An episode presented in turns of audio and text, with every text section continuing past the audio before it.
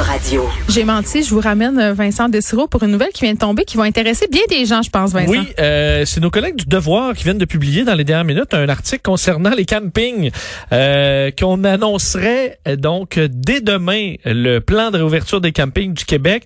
Euh, c'est ce que le Devoir a pu constater dans des échanges courriels internes du ministère du Tourisme. En fait, selon des informations qui ont été transmises par erreur au Devoir, ce qui est un peu gênant. Le plan concernerait l'ouverture des campings, de même que des chalets euh, en cellule familiale. Alors, donc, certaines façons de faire. Des informations, puis je vous cite ce que le Devoir raconte. Les informations auraient été obtenues par un chroniqueur plein air d'un média concurrent, ce qui a initié des échanges de communication interne. Il va falloir préparer des lignes et en informer le cabinet du premier ministre. Ça devrait sortir incessamment, se note un conseiller politique de la ministre Caroline Proux. Alors, Bon, ben, euh, eux, ils se préparent des lignes, puis nous, on prépare nos lignes pour aller pêcher dans des chalets. Et le prix des Voilà. chalets va exploser cet été parce que personne peut aller en vacances. Ça va être vraiment la folie.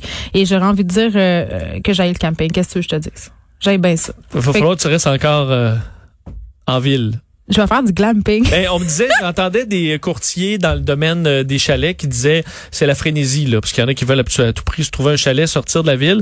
Et effectivement, il y aura du euh, des, des réservations beaucoup pour sortir un peu de la ville. On verra si cette bonne nouvelle se confirme demain. Euh, Puis c'est quand même une, une bonne chose que ce soit des bonnes nouvelles qui est filtrées. Moi, j'essaie d'avoir Oui, les choses du bon ben, je côté. suis tout à fait d'accord.